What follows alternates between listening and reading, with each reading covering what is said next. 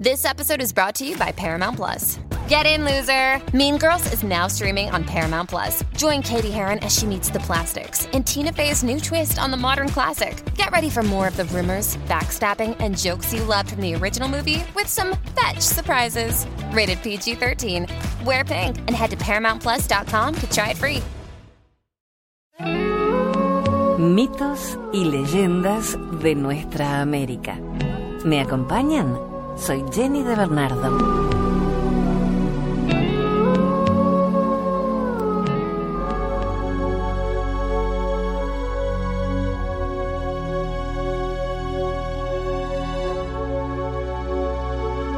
Les voy a contar una leyenda huichola, Vileque.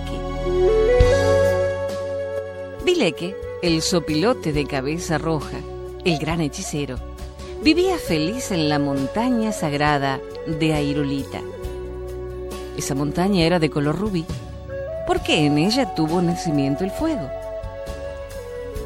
Vileque vivía muy dichoso debido a que los dioses le habían permitido alimentarse con todos los animales que habitaban la tierra. Solo cuando las divinidades bajaban a cazar, el sopilote tenía la obligación de esconderse para evitar fiscalizar a los actos de los dioses. Un día, los habitantes del cielo resolvieron bajar a la tierra a cazar, atendiendo la invitación que le hiciera Tabatí, el abuelo. Reunidos todos los dioses, se comisionó al dios de la lluvia y al dios del viento para que ambos colocaran los lazos.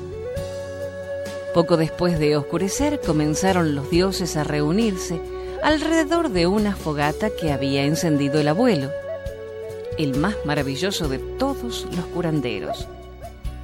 Y cerca de medianoche le habló así a los dioses. Solamente los puros de corazón pueden tomar parte en la cacería, pues ningún venado caerá en la trampa colocada por alguno de vosotros que haya pecado. Si eso sucediera, el venado daría un resoplido y se volvería corriendo por donde había venido. Ahora, si todos estamos seguros de cumplir con este sagrado requisito, es hora de acercarse lo más posible a la llama divina, presentándole todos los lados del cuerpo, alargando las manos abiertas para calentarlas. Luego hay que escupir en ellas y frotar rápidamente las coyunturas, las piernas y los hombros como hacen los curanderos cuando curan, a fin de que vuestros músculos y miembros cobren tanta fuerza como pureza haya en vuestro corazón, ya que esto es indispensable para la tarea que tienen que emprender. Los dioses procedieron como el dios del fuego lo ordenara, y cuando las primeras luces de la aurora brillaron por oriente, los dioses estaban listos ya para la cacería. Antes de emprender la gran aventura, dispuso el dios Tebatí el último rito. Quemar espinas de mezquite y esparcir sus cenizas sobre las flechas ceremoniales. Luego, al mandato del dios fuego, las divinidades aseguraron sus flechas con anillas y hierbas retorcidas, colocándoselas horizontalmente a la espalda con una cuerda y terminando por colocarse bajo las bandas que ligaban su cabeza plumas de águila cubiertas de ceniza. La cacería iba a comenzar. Tebatí, acompañado de cuatro dioses, decidió dirigir la persecución. El dios del fuego iba en medio de los otros dioses, pues él era la divinidad que todo lo veía. Los dioses, a una señal dada, partieron con paso vigoroso. Las innumerables cintas, bolsas y plumas flotaban, y el retintín de los cascabeles de sus vestidos producían una música tan maravillosa que los venados, atraídos por ella, irremisiblemente caerían en los lazos colocados por los dioses. No pasó mucho tiempo sin que las divinidades cazadoras mataran el primer venado. Entre gritos de alegría lo depositaron cuidadosamente sobre paja con las piernas al oriente. Luego, los dioses se acercaron a él para pegarle de palmadas con la mano derecha, desde el hocico hasta la cola, en tanto le decían, Descansa, hermano mayor. Cuando llegó su turno a Tebatí, este dijo, Mira, hermano mayor, tú nos desobedeciste. Te criamos los dioses para que bajaras a la tierra y te sacrificaras por amor a los hombres. Pero nos desobedeciste. Y en vez de ofrecer tu carne divina para dar alimento a los hijos de los dioses, has andado correteando por los bosques y los campos, olvidado de tu misión. Pero ahora ya no te dejaremos libre. Este es nuestro deseo. Tú eres el divino Iku, maíz, que es nuestro mayor don.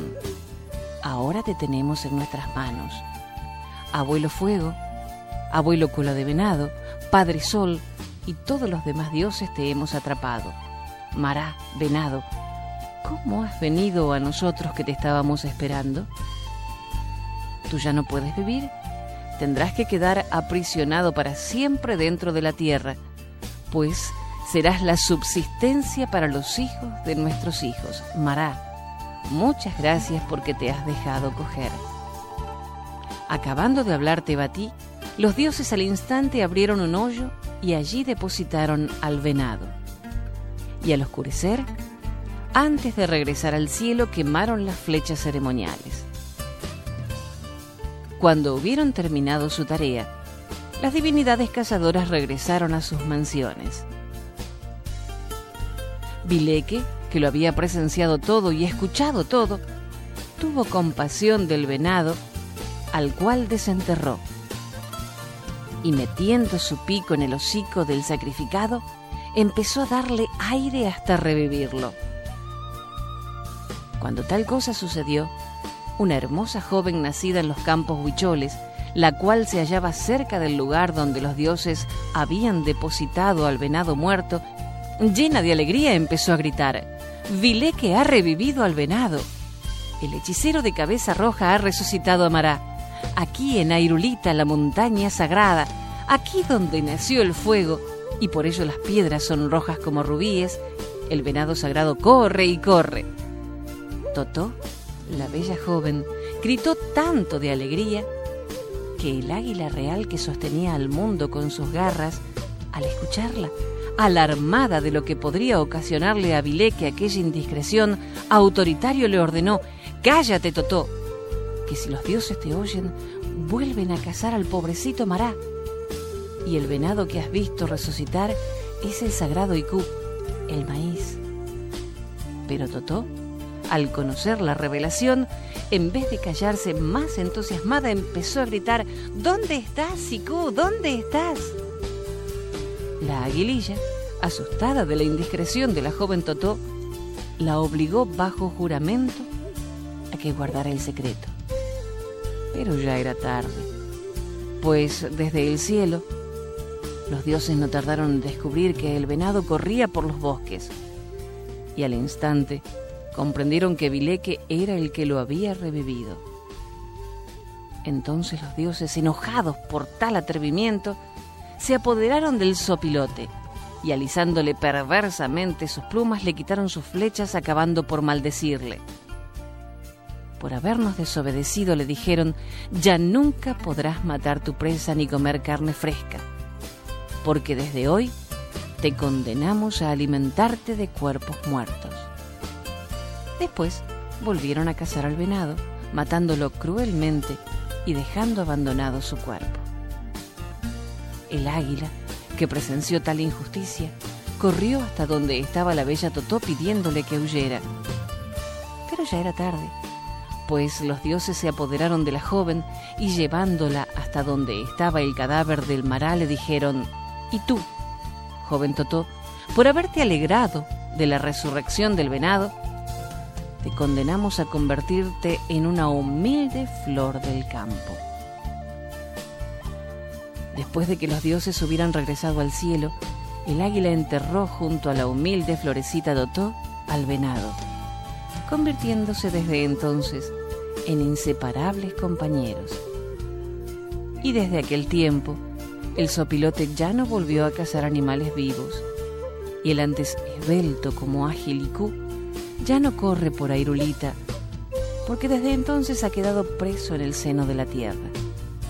Los huicholes, por tan maravilloso don, veneran al águila real como la protectora del sagrado Iku y han convertido a la florecita Totó en símbolo y oración del maíz.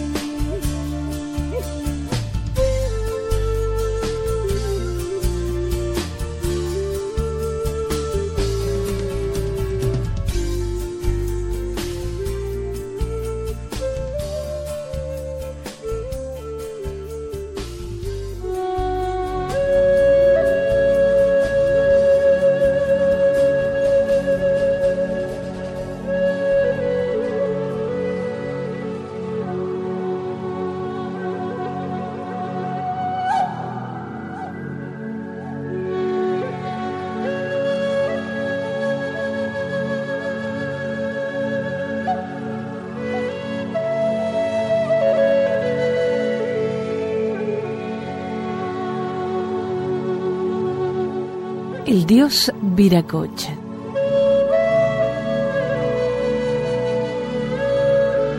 Viracocha es un dios panandino, venerado con diversos nombres y representado de variadas formas desde el período arcaico tardío. Aparece representado en el mate de Caral, en la estela Raimondi de Chavín, en los tejidos de Cargua de Paracas, en la portada del Sol de Tiahuanaco, en las urnas ceremoniales de Huari y en el templo Coricancha de los Incas. En los mitos y leyendas aparece como creador u ordenador del mundo. Uno de los mitos narra que en un inicio Viracocha hizo el cielo y la tierra, poblándola de plantas, animales y hombres primitivos que vivían en oscuridad y desorden. Un día, Viracocha emergió del lago Titicaca junto a algunos ayudantes y castigó a los primeros hombres por ciertos desvaríos y los convirtió en piedras. Quiso Viracocha mejorar su obra y dividió el cosmos en tres partes: Ananpacha, mundo de arriba, Caipacha, mundo de aquí, y Ucupacha, mundo de adentro. En el Ananpacha creó el sol, la luna, las estrellas y los demás seres celestiales, ordenando sus funciones y recorridos. Para habitar el Caipacha, creó una nueva generación de hombres y mujeres, modelando rocas y piedras que cobraron vida para fundar los diferentes pueblos y reinos. Estos nuevos fundadores salieron de Lucupacha, profundidades de la tierra, a través de las Pacarinas, cuevas, lagos y manantiales. Luego de ordenar las funciones de pueblos, plantas, animales, ríos y todos los seres del mundo, Viracocha y sus acompañantes se dirigieron hacia el mar y se fueron caminando sobre sus espumas. Los incas lo llamaban Apo con Tisi, Pachayachachic, Viracocha y construyeron en su honor un hermoso templo. Además, era venerado en uno de los aposentos sagrados del Coricancha.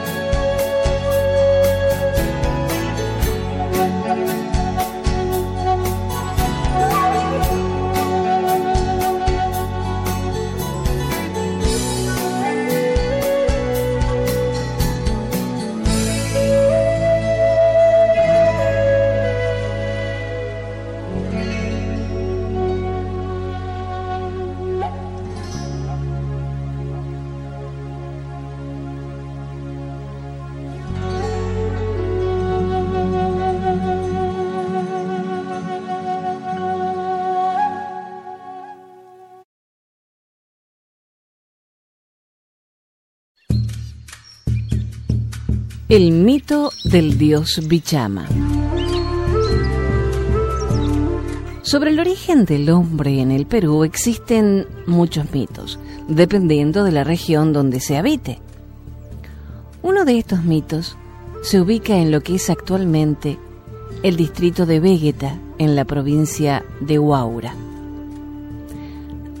Aunque nuestros antepasados no tuvieron una escritura aún estudiada, es gracias a la llegada de los españoles con una visión evangelizadora, emprendida por los sacerdotes de las órdenes religiosas, que se ha podido recopilar la versión de forma oral y puesta en los libros. Uno de los mitos, en cuanto al origen del hombre en la costa peruana, es tomada por el mestizo Gómez Suárez de Figueroa, más conocido como el Inca Garcilaso de la Vega, y del sacerdote de la Orden de San Agustín, Antonio de la Calancha. Este relato se encuentra en su obra Crónica moralizada del Orden de San Agustín en el Perú, publicado en 1638.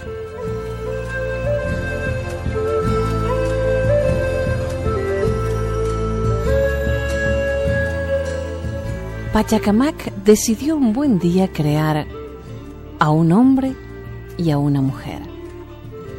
Pero una vez les hubo dado forma humana y vida, no se preocupó más de ellos. Y aquel hombre y aquella mujer empezaron a pasar hambre. Tanto padecieron que al final el hombre murió agotada su resistencia. La pobre mujer, al verse sola, desesperada y hambrienta, salió un día a extraer raíces para alimentarse y empezó a increpar al sol entre sollozos. Al oír tan tristes lamentos, el sol se compadeció de la desdichada y bajó a la tierra, envuelto en un manto centellante, y le infundió sus rayos fecundándola. A los cuatro días, con enorme gozo para ella, parió un hijo. Dio las gracias la mujer al sol por el bien que le había hecho. Pachacamac entró en celos al ver que el sol había intervenido en su obra. La siguió y cuando vio que el astro rey había desaparecido, le arrebató al semidios recién nacido y sin atender los gritos de la madre infeliz lo mató, despedazándolo en menudas partes. La mujer imploró al sol para que diera castigo a Pachacamac y éste, asustado de que lo encontrara con los restos sangrantes del niño, hizo un hoyo y lo enterró rápidamente. Pero Pachacamac quiso remediar la falta de alimentos de la mujer y procedió a sembrar los dientes del pequeño, y de ellos nació apretado el maíz.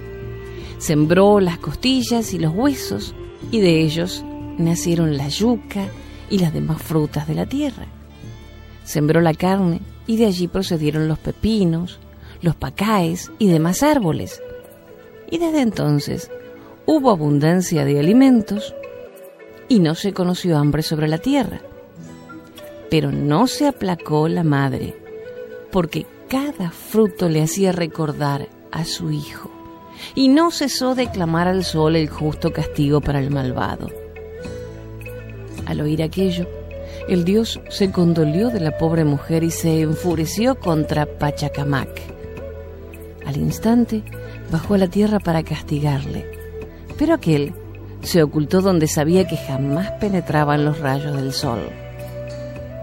El dios, para poner remedio a sus penas, mandó a la madre que le entregara el ombligo y el cordón umbilical del niño muerto, y ella se lo dio. Con ello, creó un nuevo hijo y se lo dio a la madre diciéndole, toma y envuelve en mantillas a este niño que llora, y se llamará Vichama. Esta vez nadie te lo arrebatará, porque yo velaré por él durante el día, y de noche lo pondré bajo custodia de la luna. La madre lo hizo así, y crió al infante que iba desarrollando muy hermoso. Y ya joven, quiso andar el mundo como su padre el sol. Bichama se apartó de su madre y anduvo leguas y leguas, y estuvo lejos de los suyos largo tiempo y decidió regresar a su tierra natal. Cuando estuvo cerca del sitio donde tenían la choza él y su madre, quedó muy extrañado al ver que cerca de allí había otras cabañas. Entró a su choza y no encontró a su madre. Salió fuera y se halló ante una multitud de hombres y mujeres que jamás había visto. Aprovechando la ausencia del muchacho, Pachacamac mató a la mujer que ya estaba vieja y su cuerpo lo dividió en pequeños trozos y lo dio a comer a gallinazos y cóndores. Sus cabellos y huesos los guardó escondidos a orillas del mar y se puso a crear hombres y mujeres que poblaban el mundo. Bichama, lleno de ira, comenzó a buscar a Pachacamac para matarle. Pachacamac decidió sumergirse en el fondo de las aguas del océano, donde ahora se levanta su templo, y ahí permaneció para siempre. Bichama, lleno de dolor, dirigió su ira a la gente que Pachacamac había creado, considerando que eran sus cómplices. Invocó a su padre el sol y al instante, lanzando una maldición, convirtió en piedra a los pobladores. Bichama comenzó a buscar los huesos de su madre para poder resucitarla. Buscando, al tercer día encontró los restos de la pobre mujer. Los juntó, les echó un poco de arena e invocó a su padre. Y al instante, su madre apareció llena de vida. Bichama pidió a su padre el sol que convirtiera a las piedras en huacas, algunas distribuidas en la costa, para que fueran objeto de culto, y otras las pusieran dentro del mar, que son peñones y escollos que hay frente al litoral y a las cuales ofrecían cada año láminas de plata, chicha y espiga. Entre estas huascas existió Anat, un pequeño islote que decían haber sido el curaca de este hombre. Viendo Bichama que el mundo estaba sin hombres, le rogó que hiciera una nueva creación y él dejó caer entonces tres huevos, uno de oro, el segundo de plata y el último de cobre. Del huevo de oro salieron los curacas y los nobles principales o segundas personas. Del de plata, las mujeres de estos. Y del de cobre, los plebeyos, o sea, los mitallos y sus mujeres. Este mito era creído por los indios de Huaura, Supe, Barranca, Aucayama, Huaco y Vegeta.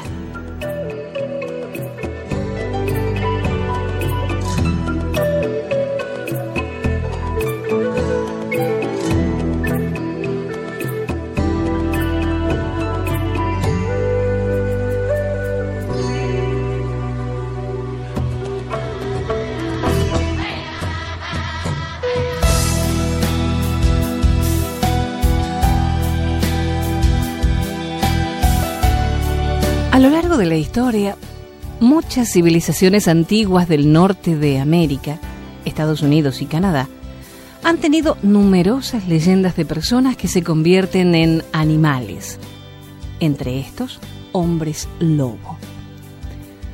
Muchas tribus indias del norte de América creían que algunos matrimonios estaban formados de personas y animales. Durante las noches era posible ver a estos animales, pero durante el día volvían a su forma humana con solo quitarse la piel del animal. Por su parte, otras tribus se creían descendientes de un matrimonio entre un humano y un animal, y por tanto estaban de por vida relacionados con éste y eran capaces de desarrollar sus habilidades. Algunos guerreros creían incluso que en el cuerpo de un animal residía su alma, y si éste era herido, entonces el guerrero moría. Los franceses al colonizar el territorio que es hoy en día Canadá, llevaron consigo a esas nuevas tierras muchas de las leyendas y las creencias en los hombres lobo. Se decía, por ejemplo, que muchos de los antiguos habitantes de Canadá, al ser convertidos al cristianismo, se volvían hombres lobo que vivían como personas durante el día y durante las noches dejaban su forma humana para salir a los bosques y atacar en forma de lobo a los verdaderos cristianos, generalmente franceses emigrantes. Algunas otras leyendas afirmaban que los lobos solían visitar de noche los cementerios y comer los cuerpos recién enterrados.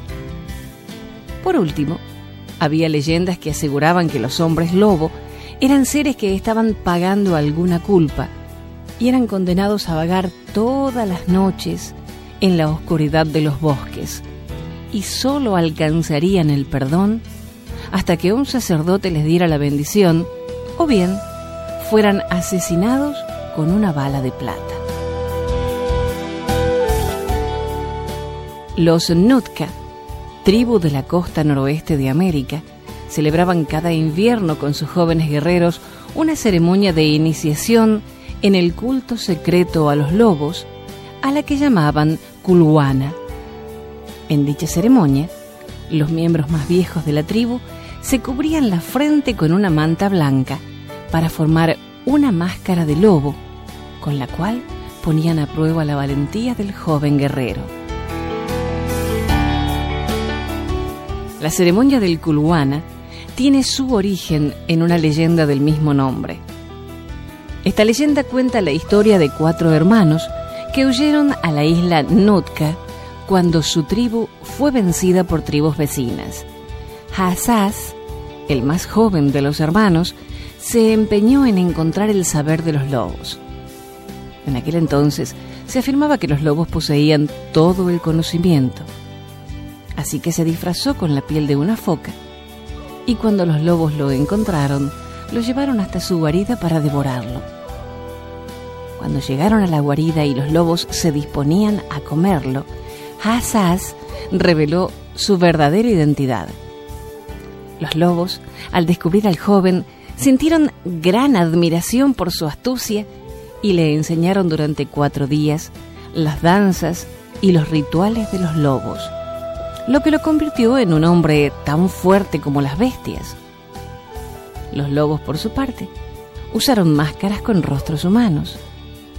Al cuarto día, los lobos entregaron a Hassas un bastón encantado y lo enviaron de regreso a la isla para que enseñara a sus hermanos y demás hombres de la tribu los secretos del poder de los lobos.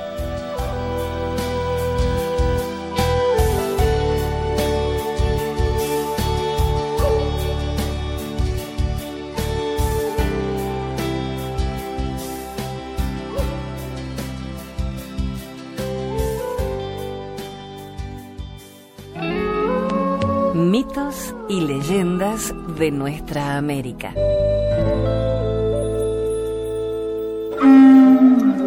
Ya no oigo las canciones de las mujeres mientras preparan la comida.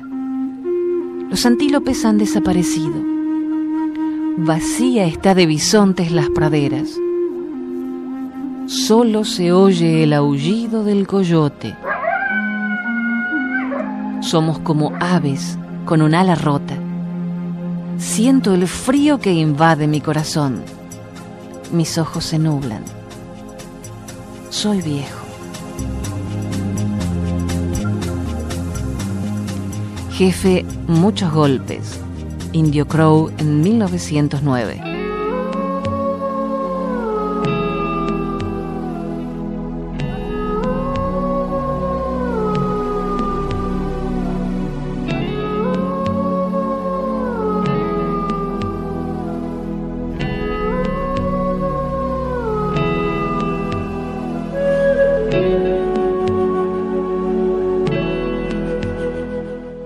Hasta el próximo relato. Soy Jenny de Bernardo.